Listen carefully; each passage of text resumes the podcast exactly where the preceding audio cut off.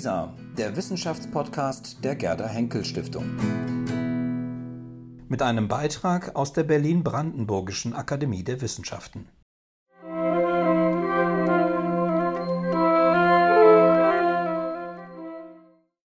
Was ist Ihnen persönlich wichtig im Leben? Was wollen Sie der nachfolgenden Generation mit auf den Weg geben? Und wie meinen Sie, wird es tatsächlich werden? Lassen Sie sich von Akademiemitglied und Soziologin Jutta Almendinger und Soziologe Jan Wetzel in ihre große Vermächtnisstudie einführen und erfahren Sie, was für eine Rolle die Fühlplatte bei ihrer Befragung spielte. Hallo, mein Name ist Jutta Almendinger. Ich äh, bin Präsidentin des WZB und auch Mitglied der BBAW. Mein Name ist Jan Wetzel. Ich bin wissenschaftlicher Mitarbeiter am WZB.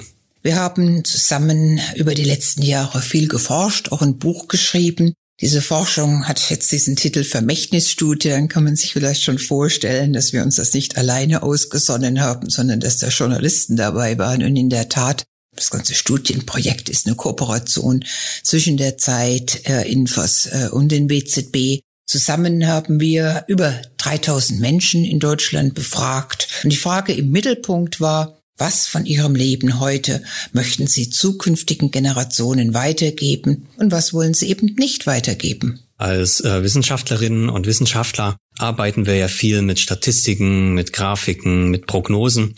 Und mit ihrer Hilfe können wir Aussagen darüber treffen, was in der Zukunft vielleicht eintritt oder eben auch nicht. Aber so oder so, nicht alles kann man in Zahlen fassen. Gerade wenn wir über die Zukunft nachdenken, sind auch Bilder wichtig, in denen sich unsere persönlichen Vorstellungen ausdrücken, unsere Wünsche, unsere Hoffnungen, vielleicht auch unsere Befürchtungen. Manchmal muss man einen Schritt zurückgehen und wirklich einfach stärker bei sich äh, sein. Und das versuchen wir jetzt mit Ihnen. Wir wollen Sie in den nächsten Minuten so multimedial dazu bringen, über Ihr eigenes Leben nachzudenken und auch über die Zukunft. So wie wir es tatsächlich in dieser Studie mehrfach gemacht haben, um äh, die Ideen über die Zukunft zu erfragen, sind wir dabei von dem Kognitiven weggegangen. Wir haben eben nicht nur Textfragen verwendet.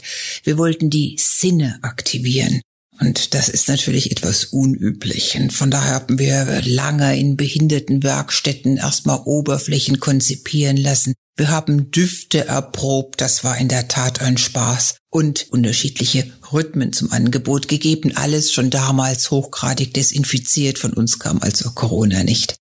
Wir reden heute nur über die sogenannte Fühlplatte. Sie ist einem Beutel gewesen, damit man nicht äh, diese Oberflächen sieht und damit Assoziationen hat, sondern dass man sich tatsächlich auf dieses Fühlen konzentrieren kann. Und tatsächlich haben 3000 Befragte das gemacht. Sie haben sich auf ihr haptisches Gefühl konzentriert. Ganz wichtig für die Konzeption der Studie war, dass wir drei Schritte hatten, drei Ebenen, auf denen wir gefragt haben. Erstens wollten wir etwas von dem Leben der Menschen im Hier und Jetzt erfahren. Also wir haben dann immer gefragt, was ist Ihnen persönlich wichtig? Wie sehen Sie das für Ihr Leben heute? Die zweite Ebene war dann zu fragen, was der Wunsch für die Zukunft ist, also die Empfehlung für die nachfolgenden Generationen, was sie den nachfolgenden Generationen mit auf den Weg geben würden. Und drittens hat uns die Prognose interessiert, also ganz unabhängig von dem, was man sich wünscht, was man erwartet, wie es tatsächlich sein wird. Und diese drei Ebenen konnten wir dann eben vergleichen. Es hört sich jetzt, ich glaube, ziemlich abstrakt an, aber Sie sehen hier dieses Ausstellungsstück und diese Oberflächen da. Leute mussten das in diesem Säckchen da fühlen, hatten wir schon gesagt. Und wir haben dann gefragt, was sie fühlen, wie sie ihr Leben, so wie Jan Wetzel das gerade dargestellt hat. Aber wir haben auch gefragt, was sie damit verbinden, welche Assoziationen sie haben. Und jetzt gehe ich einfach mal mit Ihnen äh, da durch. Und zwar für die Wolle, die für Wärme, Sicherheit und Zufriedenheit steht als erstes. Das hört sich dann so an.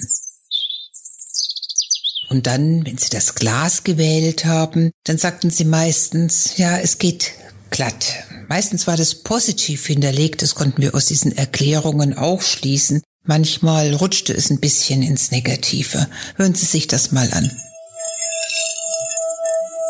Ja, und kommen wir zu der dritten Oberfläche, die gewählte Pappe. die steht für so ein Auf und Ab, für ein Hin und Her, was positiv wie negativ sein kann. Also es kann dafür stehen, dass etwas los ist, dass etwas passiert, dass Dynamik da ist. Aber gleichzeitig kann diese Dynamik auch ins Negative rutschen. Kann dann eben für Unsicherheit, für Unvorhersehbarkeit, für Stress stehen. Ja, und die vierte Oberfläche ist dann die negativste. Es ist so ein Schmirgelpapier, Sie sehen das. Und dieses steht eindeutig, das haben wir an den Antworten gesehen, für das Raue, für das Unangenehme, für das, was man sich auf jeden Fall nicht wünscht. Das klingt dann so. So, nun haben wir erklärt, mit was diese vier Oberflächen assoziiert wurden. Die richtig spannende Frage ist natürlich, was haben die Menschen geantwortet? Die Befragung, die wurde vor Corona durchgeführt und äh, wir gehen zunächst mal auf diesen ersten Schritt ein, nämlich die Beurteilung des Hier und Jetzt. Also wie geht es diesen Menschen heute und was assoziieren sie damit als Oberfläche und natürlich in ihrer Erklärung der Oberfläche auch äh, mit dem Sound. Die große Mehrheit entscheidet sich interessanterweise für die Watte. Und sie sagt damit, es geht mir gut. Nur wenige wählen das Schmiergelpapier und drücken damit eine Unzufriedenheit aus. Immerhin 30 Prozent sehen mit der Wellpappe eine Dynamik in ihrem Leben, was positiv wie negativ sein kann. Auffällig ist, dass diese positive Bewertung des eigenen Lebens ganz unabhängig ist von etwas, was wir in den Sozialwissenschaften als objektive Lebensumständen der Befragten bezeichnen. Vielleicht das Einkommen, die Bildung, wo sie leben. In den offenen Fragen, die wir dazu ganz neugierig gestellt haben, beziehen sie Menschen sich dann meistens auf persönliche Dinge auf die Geburt eines Kindes, eines Enkels, auf einen traumhaften Sommertag, auf die Ferien. Es ist ihnen also möglich, selbst wenn es ihnen wirklich schlecht geht, sehr positive Dinge an sich heranzuholen, die zu aktualisieren und dann zu verallgemeinern und zu sagen, so ist mein Leben. Es ist eben diese Wolle. Kommen wir zu der zweiten Ebene, den Wünschen für die Zukunft. So viel ist da gar nicht zu sagen, denn diese liest sich wie eine Verlängerung der Vergangenheit, also des Heute. Die meisten wählen die Watte, sogar noch ein bisschen mehr als in dem Heute. Also man wünscht sich noch etwas mehr, dass die Zukunft eben gut wird, was auch wenig überrascht. Knappes Fünftel wünscht sich, dass es glatt geht, dafür steht das Glas, oder etwas Schwung im Leben ist, dafür steht die Weltpappe. Was jetzt mit der Prognose? Hier verdunkelt sich das Bild. Mit jeweils so um die 40 Prozent beim Schmirgelpapier und der Wellpappe dominieren tatsächlich Befürchtungen und Unsicherheiten bei dem Gedanken, was tatsächlich in der Zukunft passieren wird. Nur ganz wenige unserer Befragten wählen Glas oder Wolle, erwarten also dass es gut geht, dass man sich wohlfühlen wird, dass alles glatt geht. Ja, was können wir aus diesen Ergebnissen schließen? Einerseits scheint die Vorstellung zu fehlen, dass das, was man im Privaten schaffen kann, wir denken an die viele Wolle, die wir bei der Beschreibung des Lebens heute haben, auch für die Gesellschaft insgesamt möglich ist, gerade in Zukunft. Man lernt also eher die kleinen Dinge zu schätzen, sich vielleicht sogar in das Geborgene, in das Warme, ins Private zurückzuziehen was ja interessanterweise äh, viele auf der gegenwärtigen Beobachtungen zeigen und natürlich sogar in der Verstärkung zeigen, nämlich äh, pandemiebedingt zeigen. Und so ist abzuwarten, was sich äh, daraus in Zukunft ergeben wird. Aber nochmal zurück auf diese Studie. Bei uns hat die Zukunft tatsächlich eine pessimistische Note. Sonst wird man so häufig dieses Schmirgelpapier nicht gewählt haben. Und ebenso wichtig ist diese Wellpappe, das überraschende Auf und Ab.